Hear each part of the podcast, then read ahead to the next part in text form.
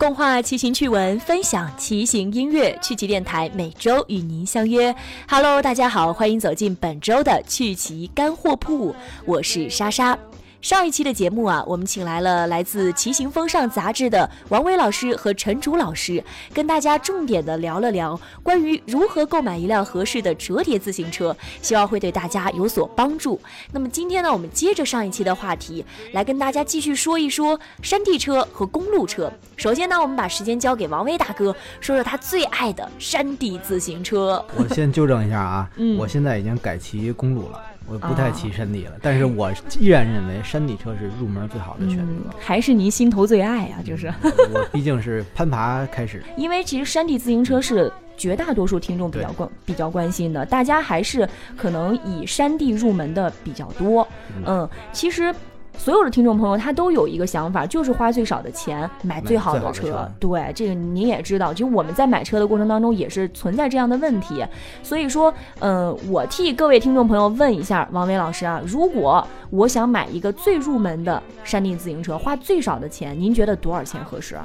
就一千吧，一千块钱左右的一千块钱。嗯，可以，就是这个如果是几百块钱的，可能买的自行车，嗯，是不是就不用考虑了？不用考虑了，几百块钱也能买到，嗯但是骑行感受真的是特别的。主要是买回去比较容易闹心，各种各种事儿会比较多。行，那为了咱买回去不闹心，骑就是有一个起码的这个良好的骑行感受的话，对对还是从最入门的一千块钱左右的山地自行车开始。嗯那我们就从低端的开始说起吧。嗯，这个价位呢，唯一的推荐吧，基本上是唯一唯一的的推荐就嗯美利达勇士三百。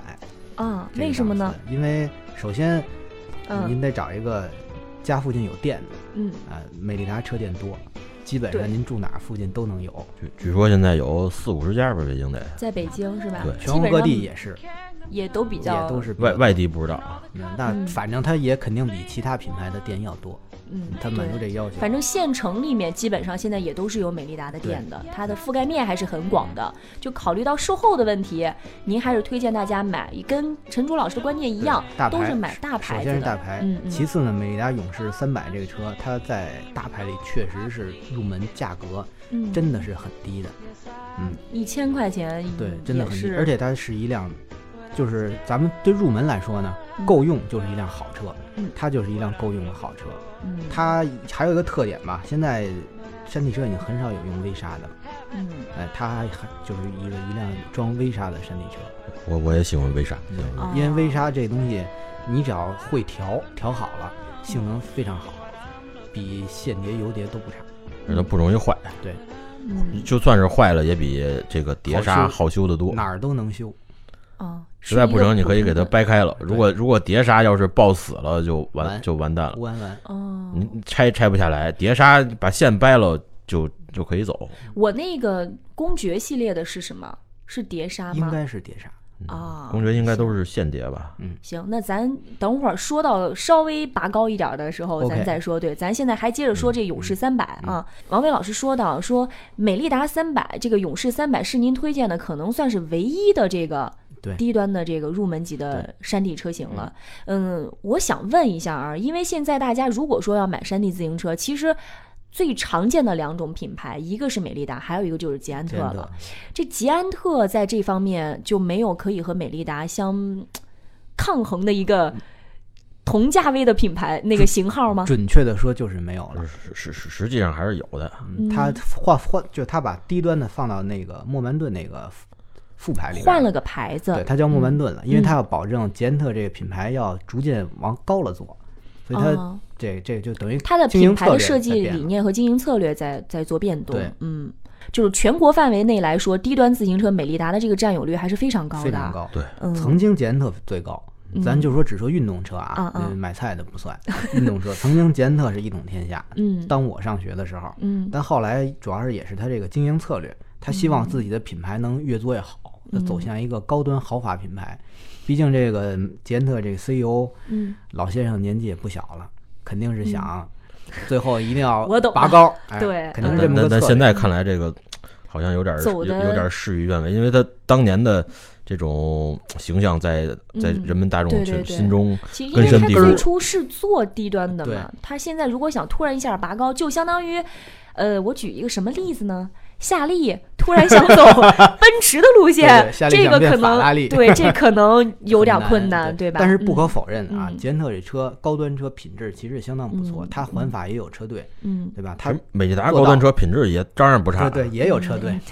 肯定。你。看样二位各抒己见呢，就是。我就我就比较喜欢美利达。对，我啊我因为我骑的捷安特给我留下了比较好的回忆，啊，这回忆，就比如说咱这个莫曼顿，嗯，我就有一辆莫曼顿的公主车。就是带着您领导骑的那辆，对对，非常好使。嗯我第一辆山地公主车嗯也是捷安特 TCR，嗯也给我留下了很好的印象。嗯，钱少，但是车感觉不错。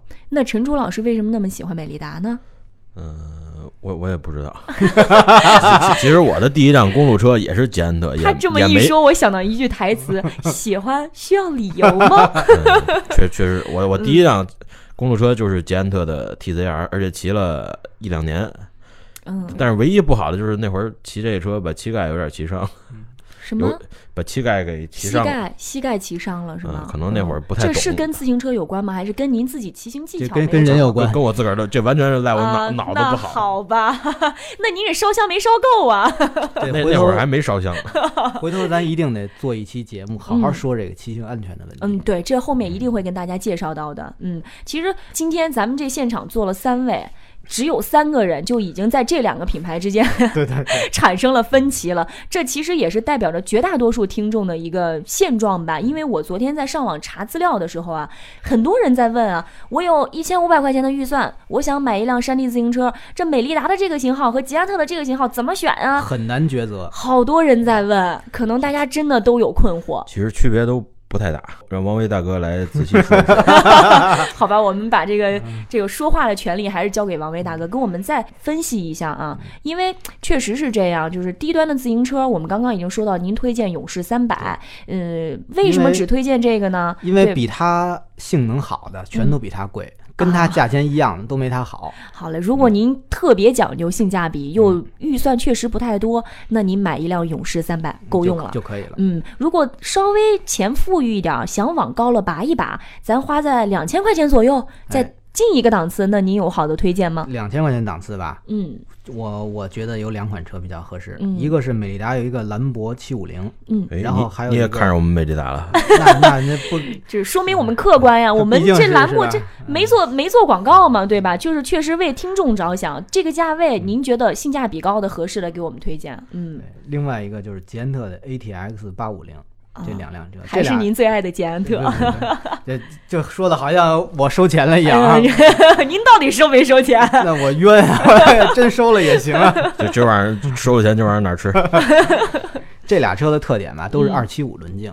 嗯，对现在好像特别流行这个对，先流行二九，嗯然后发现二九吧，好多人这个身材有点跟不上，嗯就开始就改二七五，说适应亚洲人。嗯其实这个我觉得大轮径它确实是有很明显的效果，嗯。因为咱举个例子吧，嗯。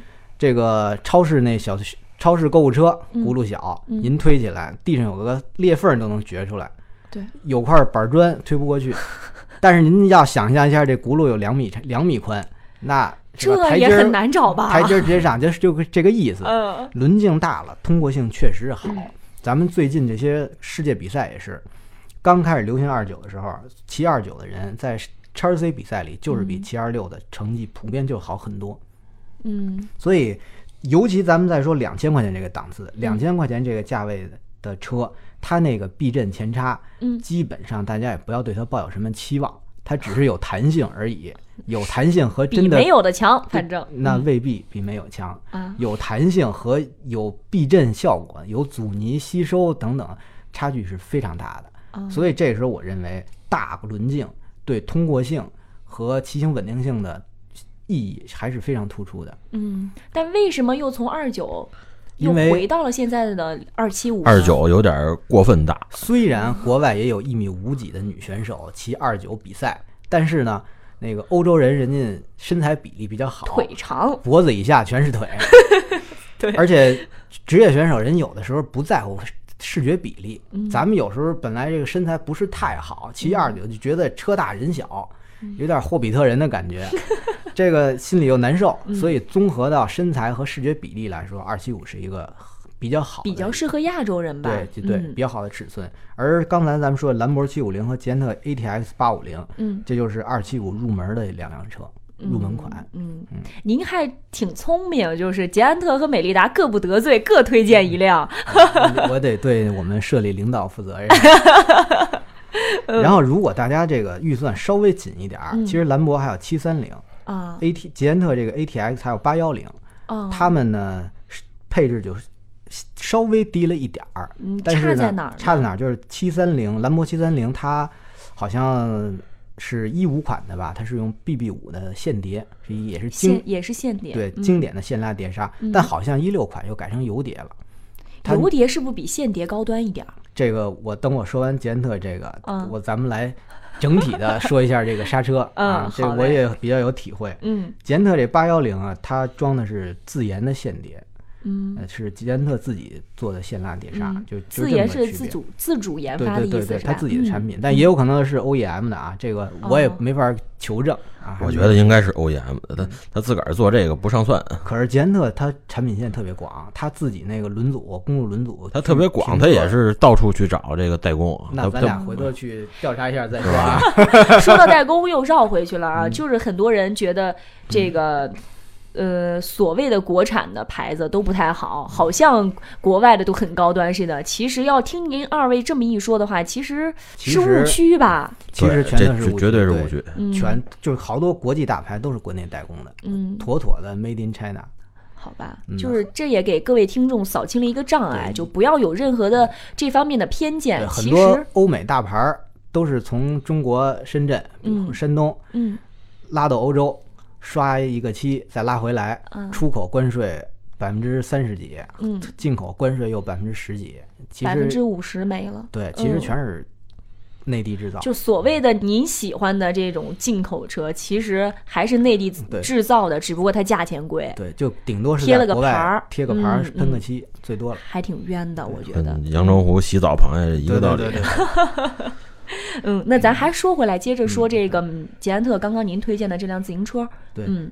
这俩车吧，你像七五零、八五零配置基本是一样的。嗯对，咱们刚才说这个，如果预算紧的，就是七三零和八幺零，嗯它俩的差别吧，其实就能表现出捷安特和美利达这两个品牌的一些，设计理念的差别，嗯比比如说吧，咱就举一个简单的例子，嗯美利达它可能会用一款低端油碟，低端的这个液压碟刹，嗯而捷安特呢，它会给您配一款比较高端的线拉碟刹，嗯，就这样。等于如果您觉得哎油的好，嗯那美利达其实就是鸡头和凤尾的问题，嗯，哎，它就是这两个取舍呢？这个还是要看听众朋友自己。高端产品的嗯入门款和低端产品的高端高端款嗯，这个取舍啊还是其实也挺纠结的。那到底如果要是二位作为一个专业的自行车手的这个角色，这两个应该怎么取舍呢？高端的高端的低端款和低端的高端款，其实那我只能说是我个人的取舍了啊，嗯我个人的倾向是要那个低端产品的高端款，因为这个往往是更稳定、更皮实、耐用。我觉得要是我选，我就选 高端的低配款，为什么呢？因为就跟买汽车一样，它平台高啊，嗯，平台高，对啊，一系、二系，它也它它它毕竟是牵出来也是宝马呀。嗯，但这个确实没有办法，好像做出特别这么呃对与错或者好与坏的这个评比，还是看听众他们自己的。这个选择啊，因为刚刚我们也跟大家说了，这两个它的差别是在哪儿？美利达它是可能同样的价钱，它用了高端的低端款，对，啊，然后捷安特呢，它用的是低端的高端款。您觉得哪个性价比合适？您自己心里嘀咕嘀咕。嗯，这就跟咱们天冷以前女同志去商场买大皮靴一样，嗯，哪个好？没法说哪个好，就就除了纠结还是纠结呗，嗯最好是全买回家就最高兴 了。那这又是土豪了，不散在咱们今天节目的行列之内。嗯最简单还是骑上自己去门口刹两下，嗯，看看你自己喜欢，因为它的手感，嗯，还是有比较大的区别的。油像刚才刹和碟刹，像像现在咱们就我我给大家讲讲这刹车啊，嗯就这我也比较有体会。嗯现在一般常见的呢，就是微刹都不常见了，嗯就是微刹、线碟和油碟。嗯其实如果您个人动手能力比较好，会调节的话，嗯威莎的综合性能我认为是最好的。它除了怕水，嗯因为一湿了之后刹车性能会有影响，但实际上轻，制动性能也有保障，嗯又好维护。嗯您骑到世界上哪个落后国家，基本都能修，这是一个好处。像线碟，线碟呢对调节来说相对难，因为它得两边那个来鳞片还是得手动调节。嗯油碟就是最无脑，装上嗯之后就能使，只要不坏也不用修。其实就是一个坏了也最完蛋。对它，其实这东西就是一个从需要调整到不需要调整的一个过程。科技高了，对为懒人服务嘛。对对对，嗯其实就这么一个东西。嗯像咱们碟刹吧，都追求用大盘片，就当然是高端车了，几嗯寸的这个刹车盘越大，制动制动性能越好。嗯但实际上，咱们说微刹，那不就是二六的刹车片吗？嗯，就是圈有多大，刹车片有多大。，嗯，那说完了刹车呢，其实刚刚王伟老师也给我们推荐了几款他认为山地自行车入门级别比较好的、性价比比较高的几款这个车型。因为我在查资料的时候啊，这也有很多听众在问啊，我们现在不说捷安特了，抛开捷安特，说一说陈竹老师喜欢的美利达。呃，因为我自己买的是美利达，其实我也是代表我自己再问一个问题啊，就是美利达当时我买的时候，它有很多的系列，价位都差不多，比方说公爵，然后有挑战者，还有今天您推荐的这兰博，这三个系列它到底有什么区别呢？如果喜欢美利达的听众朋友他想买的话，应该如何取舍？呃，其其实这个区别，它只是一个品牌内的产品线的区别，嗯不是产品线不同的产品线，它要起不同的名儿。就好比这大众，它有普桑，嗯有捷达，有速腾、迈腾，然后往高了，它还有这个辉腾。嗯，其实就跟这个意思是一样的。但这三个系列它有那个高与低的这个差别吗？这我做功课了，做功课的有发言权做。了啊。嗯，这个勇士是最低最入门的，嗯其实它基本上不建议您骑这个车去真越野。嗯然后呢，公爵其实就是勇士的升级版，它各个方面都比勇士强一点儿，嗯。稍微走个嗯小坎坷。听这个名字，其实就能听出来，公爵绝对比勇士高一级、啊。他是勇士的领导，对，嗯然后挑战者呢嗯，他就他能算是入门级的这个真正能上山的车的入门。相当于挑战者比公爵又高了一个对，台阶。他是因为公爵和挑战者其实主要还是面对的是铺装路面，嗯。而从挑战者开始开始就等于是非铺装路面的入门款了，嗯。就这个意思。嗯。就是骑这个车，你已经已经可以去越野路段稍微的稍微玩，玩一玩，只是非常稍微的。如果玩大了，回来就得修就得修车了。然后兰博就是二七五轮径，嗯因为之前的都是二六轮径，兰博是二七五轮径，它就这么个区别就兰博又比挑战者又好它。不不是没有好，它只是轮径轮径的区差别对，它等于嗯按轮径来划分一个新系列。就二七五就是通过性好，但是二六其实是比较经典的款，嗯因为这么多年了嘛，它优点也有啊。二六轮径的优点就是因为它轮子小，等于转动的这个需要的力也小，启动嗯快。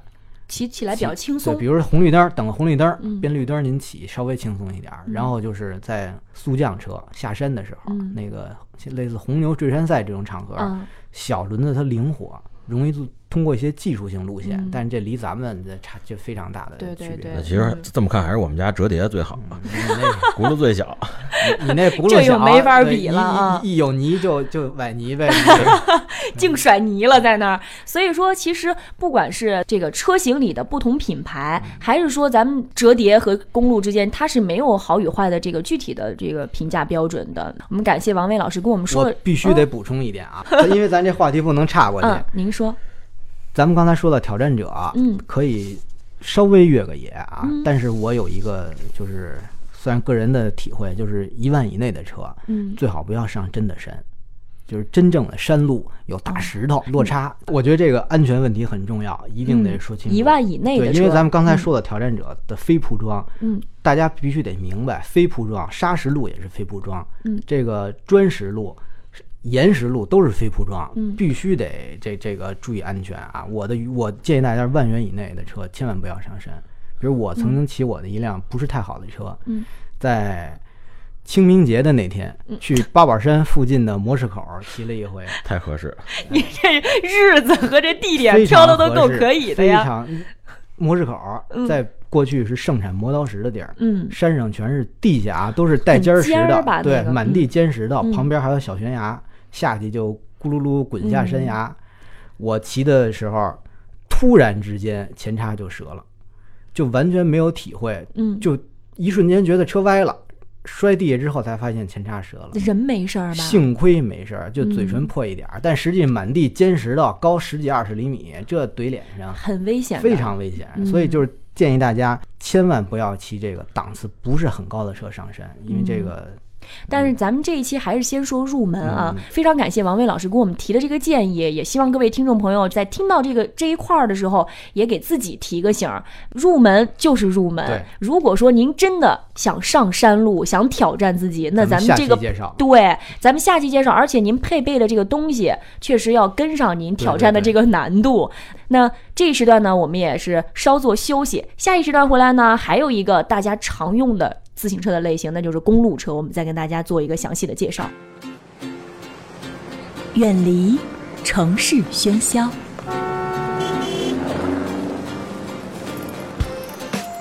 戴上头盔，骑上单车。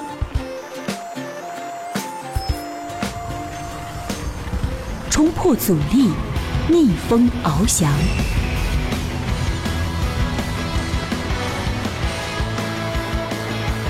动画骑行趣闻，分享骑行音乐。趣骑电台与您相约。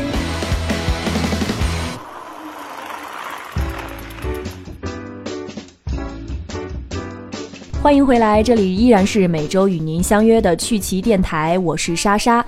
今天的趣骑干货铺呢，我们跟大家介绍了如何购买一辆合适的自行车。接下来的这个时段呀，我们要跟大家重点的说一说公路车了。嗯，不知道关于公路车，二位有没有什么好的推荐？公路车，我我先说一下我自个儿的这个观点啊，我觉得嗯公路车不太适合入门儿。对一个是它这个弯把，嗯它这个几种握扶方式，呃，对于初学者来说有点有点难。还有落差，对，它这车座的一般一般都比车把高，嗯，一般的老腰不是太好。上一期节目王威老师也跟我们说了，他刚开始骑公路车的时候特别累，很很很累嗯，，一周都没缓过来。各种疼。所以说入门的话，如果是公路入门的话，需要有一定的心理心理准备。嗯嗯如果真真要入门也也没问题，也有很多的车型嗯，供供这个入门的来选择。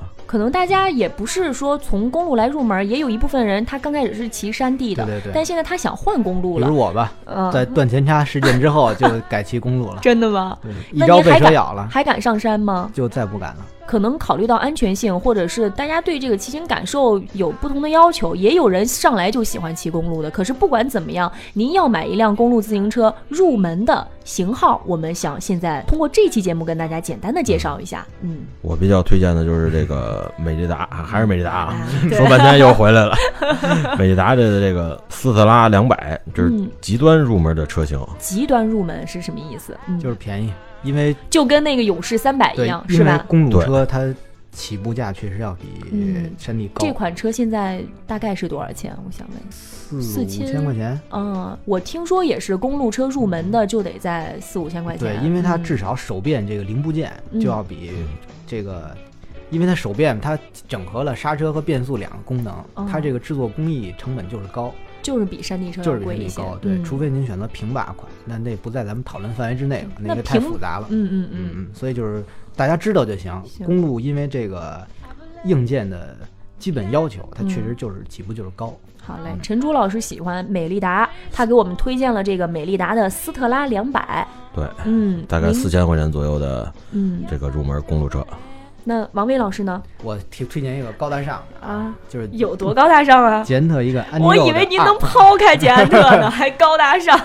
没办法，这嗯这这俩牌子如果入门的话，这俩牌子实在是躲躲不开不躲不开。嗯，那分别说说有什么好啊？这两个，因为您都说了这是极端入门车嘛，想买公路车的肯定也都考察过这两个品牌，但究竟应该如何取舍？好与坏的地方各自在哪儿？这得我先说，嗯。因为这个捷安特这安妮肉的，我认为它确实是有不能说革命性意义吧，但嗯对于初学者有很强的亲和力啊。嗯。首先，它是现在比较时髦的这个碟刹公路，公路一般用刹车用什么比较多？过去都是公路的加气 C 加 C 型加气。加气，对，就是扎皮还是用扎皮的，跟微刹有什么差别呢？跟？微刹其实原理是一样的。对，哦，它也是那个通过两个刹车片来加这个车圈，嗯。来来实现这个制动。嗯嗯嗯。捷安特这安妮肉呢呢，它是一个首先是比较时髦的碟刹公路，嗯。第二呢，它完全是针对我们这个长距离的普通人的骑行而设计的。嗯它不像就是纯正的公路啊，嗯，比如说它进攻性、落差几何设计，它头管很高，嗯，头管很高，这个车的几何造型比较舒服，骑起来没那么累没。那么累。嗯它不像这个咱们还说经典造型的公路车，头管很低，车要追求落差，嗯座儿高把低，人撅着。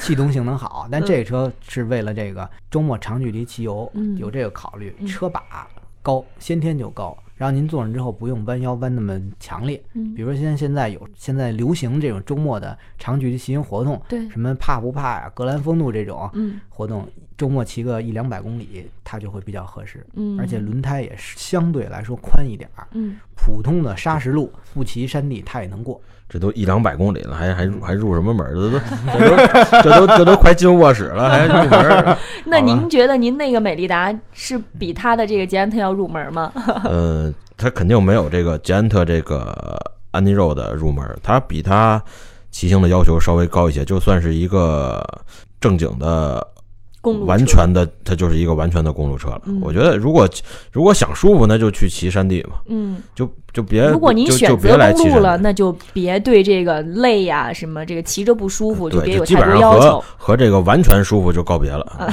也对，因为我觉得骑公路车还是就是得落差大一点，屁股 撅嗯撅一点嗯，骑的累一点，你这样才能出速度。因为公路的存在的意义主要就在于速度。嗯，如果你光光指着舒服了，那就骑公路车没意义就不太大了，嗯，是不是，王老师？嗯，也行吧。您被说服了是吧不？过你这周末啊，跟着车店的活动骑个百十公里的话，安妮肉的这种车型，它确实还是有可取之处的。嗯，是这样啊，我刚刚查了一下这个价钱，王伟老师推荐的这个 Any Road Two 五千五，对，差不多是这个价位吧。然后这个美利达的斯特拉两百呢，就比您的便宜。这样一比，这性价比在这放着呢啊。对我这是更专业啊四千九百九十八，便宜了五百多块钱。嗯其实如果在预算在五千块钱左右嗯来买车，这这几百块钱其实可以忽略。你到个车店，稍微跟人家套套近乎，没准儿能 没准儿能砍下点儿来。啊那那那美利达不就更合适了吗？从这个角度来说啊，从价钱的角度来所以说，美利达嗯已经在低端市场是统治级了。但是低端这词儿可能不好听啊，咱改成入门级、嗯民民用级，民用级。民用级对，嗯统治级。，可能王威老师更多的是在这个为听众考虑的比较多。如果大家入门不想让大家骑得太累，对如果想舒服的话，那可能捷安特这个是比较好的选择。嗯，那陈楚老师呢？他是觉得骑公路就得 就得有范儿 就得累一点儿。啊，就得有酷炫的那种感觉，那姿势在那摆着刚。才谁说膝盖坏来的？啊那？是以前嘛，那以前 不所以还是得听我的。又自相矛盾了一次。那陈忠老师给您一个为自己证明的机会，您觉得这个好在哪儿？我觉得捷安特的碟刹公路，这碟刹在公路上嗯，是有点矛盾的，因为嗯碟刹这东西，嗯、相对沉。斯特拉他用的这个加气，嗯就和刚才王老师说的这个微刹意思差不多。嗯它制动性能比没有，确实没有这个碟刹好，但是对于公路车来说，完全足够用。我而且比较轻。我得说一个小故事啊，您说，有一次我跟我一哥们儿骑车去香山，嗯我骑他的 AM，他骑我的公路，嗯，从香山往下下坡，他骑我的公路，我们都闻见糊味儿了，就是因为他你没事儿去什么香山呀？都都是入门跑香山捣什么乱？人那儿人那儿都看红叶的，走着去就完了骑我。的公路嗯一直带着刹车下山，嗯，都闻见糊味儿了。所以说这么夸张啊？他这个公路如果长下坡的话得控制，嗯所以说碟刹的好处在哪儿呢？嗯。您操作时我不用我 我陈楚老师，您可得加把劲儿，要不然您马上就被这 就被这王伟老师给 KO 了我啊！王老师这说的有点偷换概念。香山是 是北京著名的大坡，那坡度都十好几，那骑什么车都不行，骑个碟刹照样糊，没什么区别。您当时骑还能红了呢。对，红了下来烧了是吧？下来还能烤肉呢。美利达牌子，无论是山地还是公路，嗯。车架终身保修，车架子终身保修。车架终身保修，正常骑也坏不了。不是。您别打岔，不一不一样。那讨厌。人终身保修，这是代表人的态度，人对，自个儿这东西，品牌自个儿这东西有信心，嗯，然后再加上这个 C 加气更轻，然后还有我们这斯特拉是探叉，四千块钱就直接探叉公路，你还要什么自行车啊？这直接直接就轻松就九公斤了。这个倒是，而且就是美利达，你不得不承认，人家在价钱上是比你便宜几百块钱的，这个性价比又在那儿放着了。其他的东西可能两个之间也没有太多的差别了吧？对，最后最后可能还回到看家门口是是哪个车店。您家门口如果有一捷安特，您就买捷安特；您家门口要是是有美利达，您就买美利达。嗯。除了这两个这个入门级的，您二位推荐的这两款车之外啊，如果大家觉得，哎，我想买一个更好一点的，稍微提一个档次，价钱能有多少差异？在公路车上来说，六七千块钱吧，大概到这个档了。就是从四五千直接奔着六七千去了，这个对因为不是几百块钱的差别。是因为公路这个车各个部分嘛，它稍微门槛是略高。嗯，比如我跟陈老师都骑过嗯那个捷安特 TCR，嗯，这个就是往上略微一个档次，我认为是很好的选择。对于很多人来说嗯，它就就 OK 了，就嗯不用再大折腾了。因为今天我们这节目也是呃基础篇嘛，入门级的。如果大家还是想就只是入门的话，可能二位老师刚才推荐的这两款车，您可以在这当中通过我们的讨论做出一个自己的选择。如果说想再拔高一点儿，那可能就奔着六七千、七八千去了，就又太贵了，又不是我们今天这期节目要跟大家说的。后面的节目我们会专门跟大家介绍到拔高一点儿的这种对对车型，嗯。那今天的节目呢，我们非常感谢两位老师给我们在这个入门级的，不管是山地车还是公路车，都做了一些小小的建议和推荐。然后呢，推荐的这几款车型呢，也跟大家简单的分析了一下各自的好处和不好的地方在。其实呢，品牌和品牌之间是没有办法完全做出好与坏的评价的。刚刚王威老师也说到了，其实这几款车呀，它最大的差别是在哪儿呢？就是气质。气质上的差别，大家呢可以根据自己的这个喜好，同时呢也心里琢磨琢磨，到底哪一种品牌或者哪一个型号是你自己更倾向的，你喜欢哪一个产品的这个设计理念，来做出自己的选择，最终买一辆最适合的也最喜欢的一辆自行车回家。在今天的节目正式结束之前，莎莎还是要跟大家说一遍，我们的电台已经正式入驻微信公众账号“趣奇电台”，同时也开通了自己的同名新浪微博，名字叫做“趣奇电台”。希望大家通过这两个平台和我们取得联系，包括跟自行车有关的任何问题，您都可以在这两个平台给我们留言，然后我们会在下一期的节目当中为大家做出解答。那今天的节目就到这里，希望对大家有帮助，拜拜。骑行在路上的